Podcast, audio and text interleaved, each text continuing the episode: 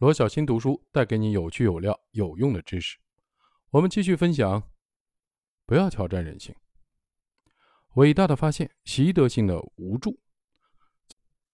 从事心理学工作久了，我见过形形色色的人，慢慢的发现了很多来访者的所谓的心理问题，都是他们自己习得的。习得即经过学习和练习掌握技能，也就是说，很多人的心理问题都是他们所处的环境。比如家庭、学校经过大量的练习，逐渐的学会的，人的悲观、逃避、自我否定，其实也是自己学会的。这在心理学中有个术语叫习得性无助。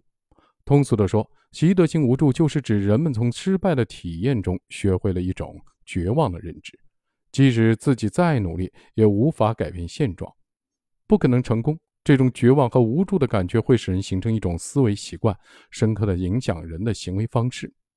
说到习得性无助，就要提一下该理论的创立者——美国著名心理学家马丁·塞利格曼。1998年，他以史上最高票当选美国心理协会的主席。他大力的提倡创立积极心理学，并为这门新学科奠定了结构体系，是世界公认的积极心理学之父。20世纪60年代。他发现习得性无助现象对心理学的发展产生了深远的影响。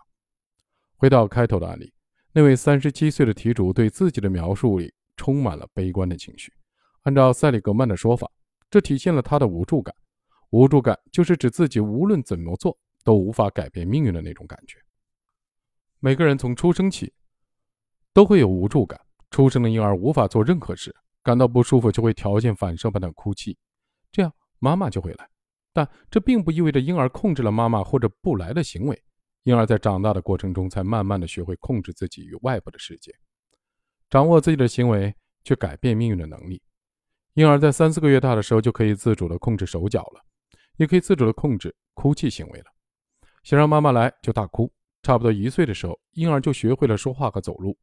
随着成长，他会获得更多的控制自己与外部世界的能力，慢慢的摆脱无助感。在人生的道路上，我们往往会碰到很多自己无法控制的事情，比如我们眼睛的颜色，比如我们的种族和家庭，又比如这次的新冠疫情，这些都超出了我们的控制范围。但人生中还有一些事情是我们可以控制的，比如怎么和别人相处，如何生活，如何赚钱。不同的人无助感和控制感的程度是不一样的。那么，为什么面对同样的境遇，有的人就比别人更悲观呢？究竟是什么让这些人产生了悲观的想法？说到习得型无助理论的创立的过程，必须要提到塞里格曼做过了一项经典的实验——电击狗实验。实验的具体的过程如下：塞里格曼制作了一个大箱子，并在箱子中间设置了一道挡板，挡板把箱子分成了两部分，一边底部铺设有电击网，另一边则没有电击网。被用作实验对象的狗可以跳过挡板，从铺设有电击网的一边来到箱子的另一边，从而避免被电击。这个装置被命名为“穿梭箱”。接着，塞里格曼选取了一些狗，把它们分成 A、B、C 三组。实验分为两个阶段。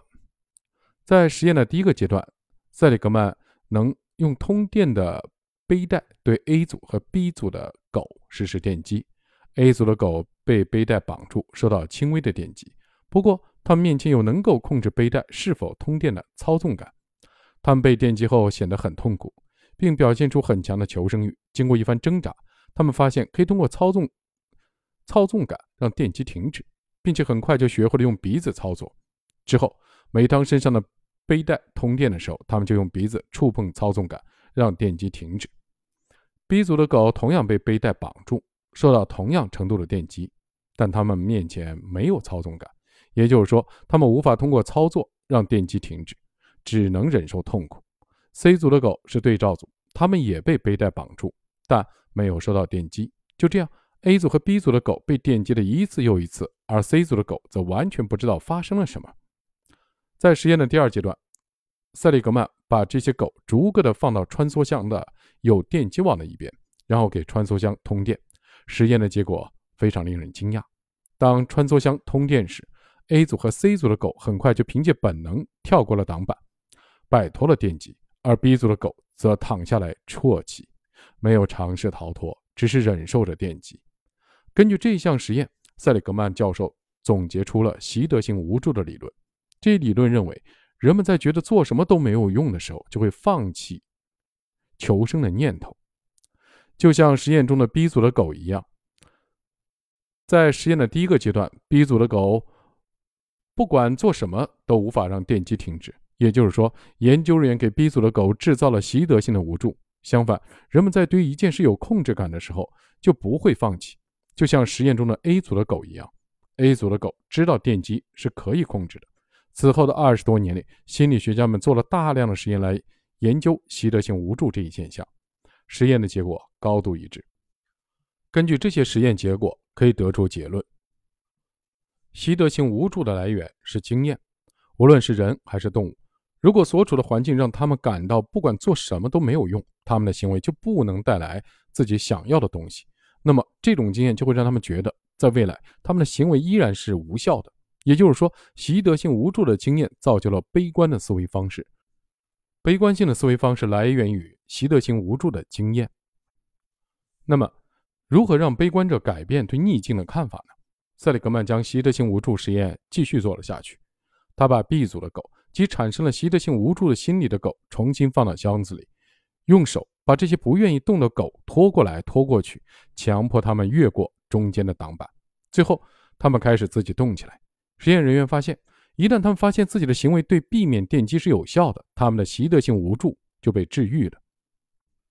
而且，只要让一只狗认识到它的行为对应对逆境是有效的，它就一生对这种逆境具有免疫力。这项实验对预防习得性无助的发生具有重大的意义。